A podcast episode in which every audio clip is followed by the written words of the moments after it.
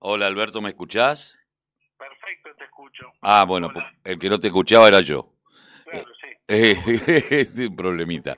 Eh, bueno, eh, hubo una inversión importante en lo que hace a seguridad por parte del gobierno de la provincia, del gobierno nacional, eh, el tema de gendarmería, hay un reclamo por parte de la sociedad y parece ser también un el eterno caballito de batalla de la oposición para esmerar cualquier gobierno.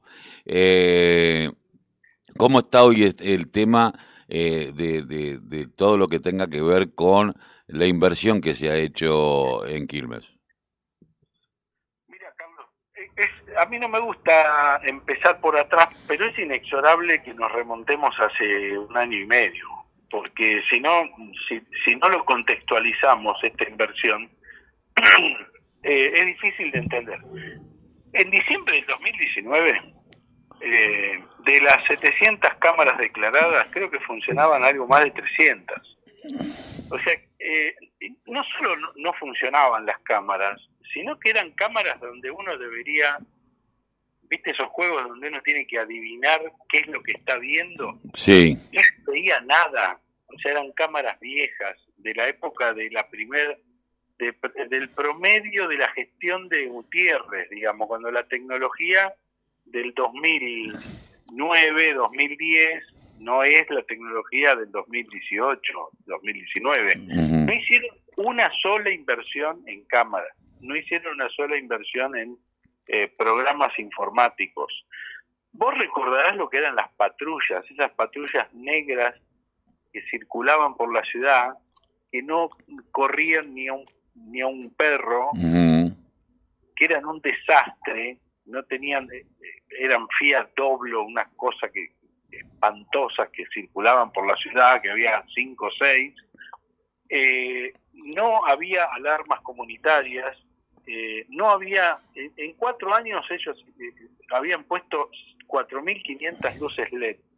Nosotros en dos años vamos a terminar con 26.000 luces LED. Entonces, eh, hay un problema de seguridad claramente en todos los conglomerados urbanos del país, te diría de Latinoamérica, y si vamos a Estados Unidos también, Centroamérica ni hablar, digamos, el problema de la seguridad es un problema global, eh, agravado por la pandemia, obviamente, y por la crisis económica del macrismo, eh, no es responsabilidad del municipio, obviamente, resolver las cuestiones, eh, digamos, eh, macro. Eh, digamos, nosotros lo que hacemos es prevención comunitaria. Esa prevención comunitaria hicimos un plan de instalación de luces, de alarmas, de cámaras y lo último que se hizo, eh, más allá de los patrulleros, ¿no? Patrullas y patrulleros, porque la policía no tenía patrulleros y la patrulla municipal estaba destruida. 160 móviles, 40 motos. También lo que se hizo es actualizar las cámaras, la tecnología de las cámaras. Hay más de 500 cámaras ya instaladas y se van a seguir instalando de última tecnología, que funcionan con un software de inteligencia artificial que permite al operador que está en el centro de monitoreo algunas herramientas y también a la policía y a los fiscales fundamentalmente, porque es un antes y un después eh, el tema de la tecnología, que permite algunas herramientas. Por ejemplo, cuando sucede un, un, choque, un homicidio, un robo, lo que sea, el fiscal lo que hace es pedir las cámaras y mirar las cámaras. A veces cuando hay muchas cosas en el, en, el, en el cuadro, es difícil identificar lo que uno está buscando. Entonces, por ejemplo, vos podés pedirle al software, si estás buscando un auto blanco, elimine todos los autos que no sean blancos. Claro. vos vas a poder ver solamente los autos blancos. O la gente que vista ropa de color rojo y te va a dejar solo los que vistan prendas de color rojo. O eh, poder rastrear una patente. En fin, tiene una serie de funcionalidades que las, estas tecnologías están en las principales capitales del mundo y que también la tiene la ciudad de Buenos Aires eh, creo que Tigre también y algún otro municipio, es un avance muy importante en cuanto a prevención y fundamentalmente lo que te digo es la, lo forense, digamos, lo que si el hecho sucede, poder investigarlo de una forma más profesional con estas herramientas para permitir, digamos, el esclarecimiento del hecho, ¿no? cuando el hecho ya se produce. Vos sabés que eh, eh, yo me he encontrado con gente que trabaja en seguridad y en las patrullas urbanas y que me decía, no a, forma de queja, sino a forma de realidad, ¿no? Eh, me decía, cuando hay un caso de, de violencia de género o alguna situación delictiva, eh, nosotros estamos comunicados con el 911, enseguida somos los primeros en llegar antes que la policía. Eh, eh, y, se, y, se da muchísimos más, más, la policía tarda muchísimo más que la patrulla urbana. Ahora, también hay un riesgo por parte del que conduce la patrulla urbana, porque bueno, las luces celeste, parece un patrullero, pero es una persona desarmada. No, no puede repeler ni reprimir. correcto. por eso digo que estamos en un plan y en una transición. Vos fíjate que lo ideal sería que la policía llegue primero, o que asista a la patrulla. ¿Qué es lo que nos pasa en la pandemia? Eh, tuviste la escuela de, de policía cerrada un año. Entonces tenés patrullero y no tenés quien lo conduzca. Eh, hay un déficit de personal muy importante, policial, que se va a ir paliando en la medida que las promociones policiales, creo que ahora fin de año ya eh, tenemos la primera promoción, a Quilmes le va a tocar una cantidad significativa de policías, eh, y a lo largo del próximo año vamos a ir regularizando lo que es cantidad de personal policial y eh, móviles policiales, que también está en un proceso de modernización y adaptación de su estructura, para hacerla más funcional y que, y que no pase esto que vos decís, porque la el otro día un periodista me preguntaba, eh, un poco confundiendo los roles, ¿no? Me decía, ¿por qué la, la patrulla municipal no intervenía eh, en, determinados delitos? Digo, no, porque no es la función. Claro. Se confunde lo que es la prevención ciudadana, que es lo que hacen las patrullas, con la policía de seguridad que es la policía de la provincia de Buenos Aires. Eh, bueno, justamente uno dice, bueno, hay mejor, eh, o sea, hoy tiene mucho más aceitado el circuito eh, la municipalidad que la policía de la provincia, pero también hay un riesgo. las luces, las luces azules, meterse en un barrio, eh, te pueden repeler a tiros, y al repeler a tiros a un patrullero, imagínate. Entonces hay un riesgo, la persona, eh, yo no sé cómo es el tema del salario con respecto a, su labor de riesgo, pero bueno, hay un montón de cuestiones que eh, me parece que hay que ajustar. Sí, los salarios municipales son bajos siempre. Son los salarios son bajos, hubo una recomposición del 17, por eso yo lo que te quiero decir que este es un proceso, ¿no? Por ejemplo, el, primero de agosto 17,5 de recomposición salarial y primero de octubre otros 17,5, que es un porcentaje que eh, sumado al aumento del primer semestre le va a ganar a la inflación. Pero veníamos de un deterioro salarial muy importante. Entonces, lo que quiero significarte, Carlos, este es un proceso, porque tenemos que resolver estas cosas que vos planteás, digamos, de una mejor interacción con la provincia, eh, recomposición salarial, mejor equipamiento, que va a llevar un tiempo. Nosotros invertimos dos mil millones de pesos, pero es importante que en los próximos dos años se siga invirtiendo en esto y el próximo gobierno, seamos nosotros o otro gobierno, continúe con un plan porque acá lo que ha habido, eh, y bueno, nos conocemos hace mucho tiempo, desde bastante tiempo, son idas y vueltas en planes que no pueden ser, eh, digamos, eh, politizados, ¿no? Es decir, la seguridad tiene que ser, la inversión en seguridad tiene que ser una política del Estado municipal para parecernos a algunos municipios que vienen haciendo esto hace mucho tiempo.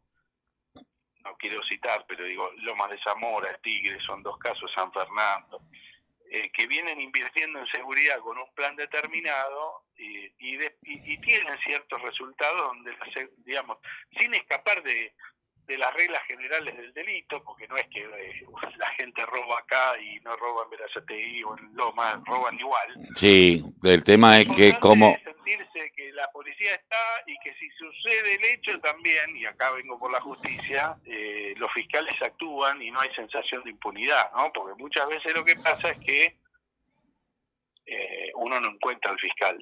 Eh, eh, bueno, eso es otro de los problemas porque alguien que cometió un delito tendría que estar preso, después vuelve al barrio y vos también, y después se da que el mismo de seguridad tiene que seguir haciendo la misma cuadrícula, o sea, es una complicación. Evidentemente... Yo de los que cree que hay que involucrar al Ministerio Público en el barro, en el territorio. Fiscalía por barrio, alguna vez tendrá que ser.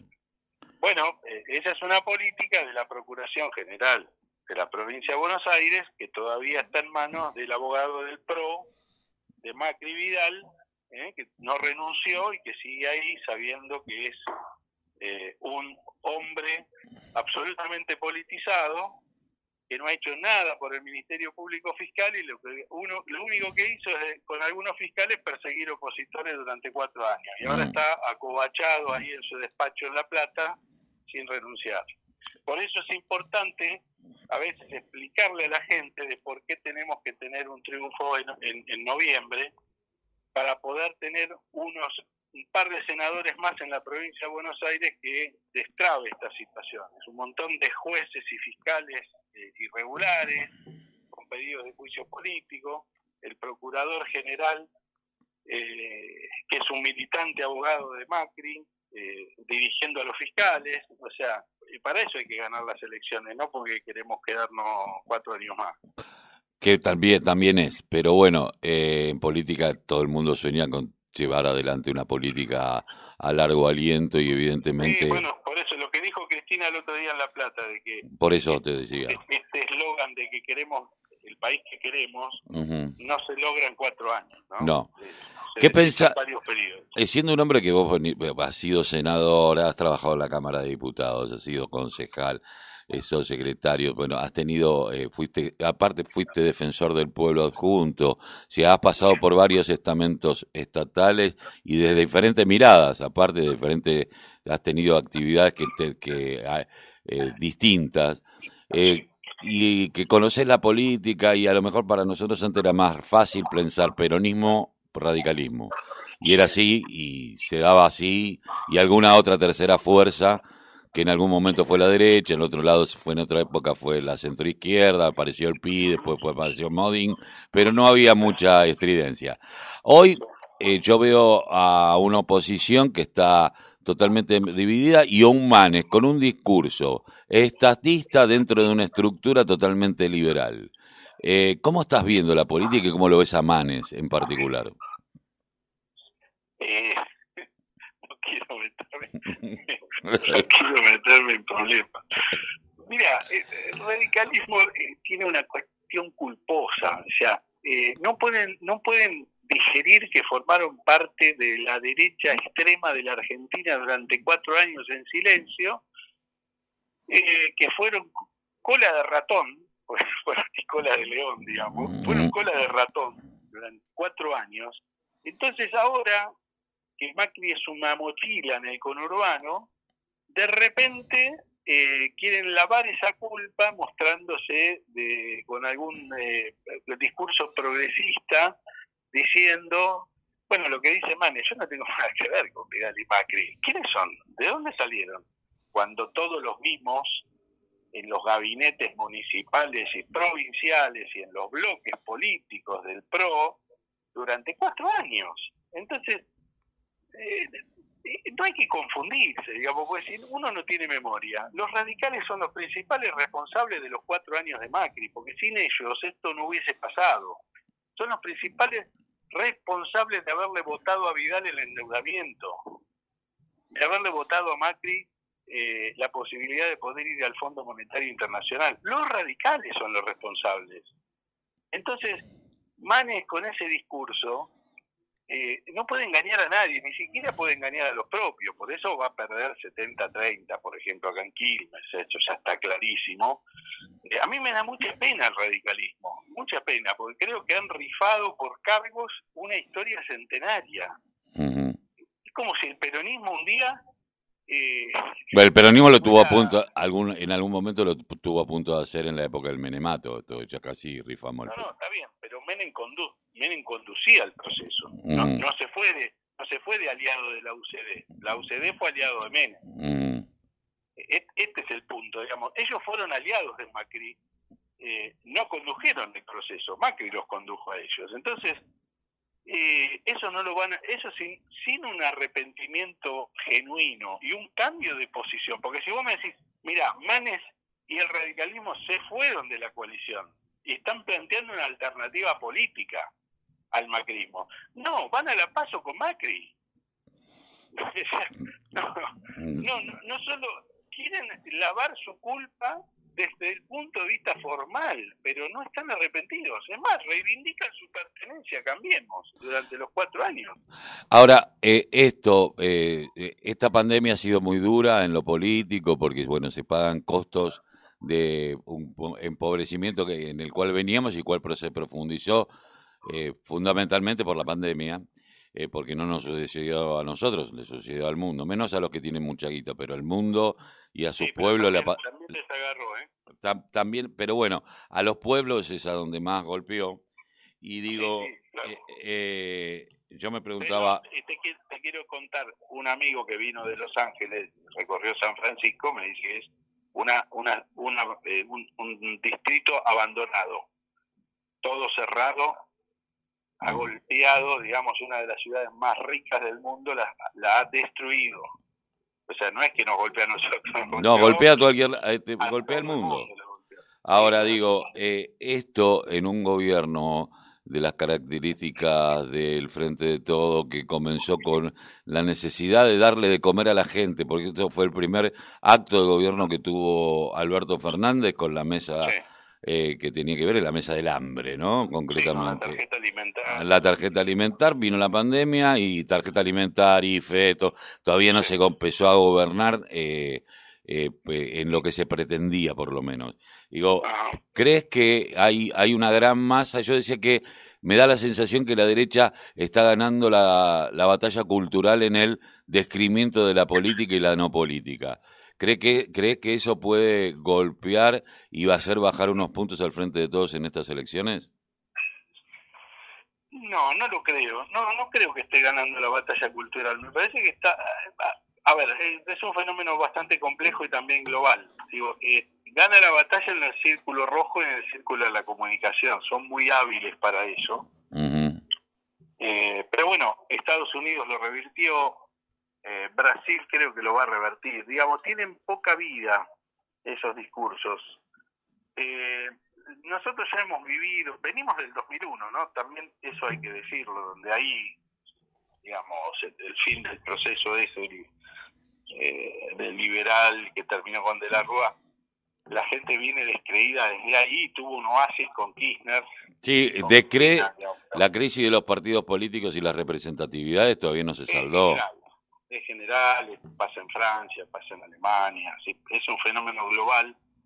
Eh, recordemos que esta es una elección legislativa, así que obviamente es muy difícil compararlo con el 2019, eh, pero déjame decirte que tengo una esperanza que vamos a estar muy bien, vamos a estar muy bien, tengo algunos datos muy alentadores, porque la gente ve que, por ejemplo, en la actividad industrial estamos mejor que en el 2019, o sea, eh, repuntó el consumo en un 12% en julio, está repuntando por lo que tenemos los datos en agosto, o sea, hay datos muy alentadores de empleo, de, actividad industrial, están, se está reactivando el turismo, eh, la construcción está empezando a, a mover sus, sus ruedas. O sea, la gente ve que el camino, más allá del tema de vacunación, ¿no? Que, que va que va muy bien y ya están vacunando chicos.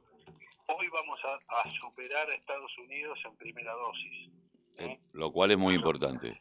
lo que dicen que no hay vacunas, en primera dosis superamos a Estados Unidos 61% de la población vacunada y alcanzando el 25% en segunda dosis eh, a nivel país, pero eh, por ejemplo Ciudad de Buenos Aires, eh, provincia de Buenos Aires y otras tantas provincias numerosas tienen ya niveles del 70% de vacunados y más del 30% ya con segunda dosis.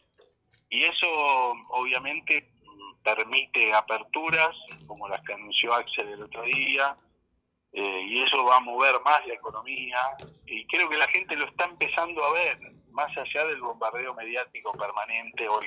Sí, lo está, se está, eh, sí, igualmente todavía faltan los eh, los paquetes de comida con el precio adelante, que todavía no vi ninguno.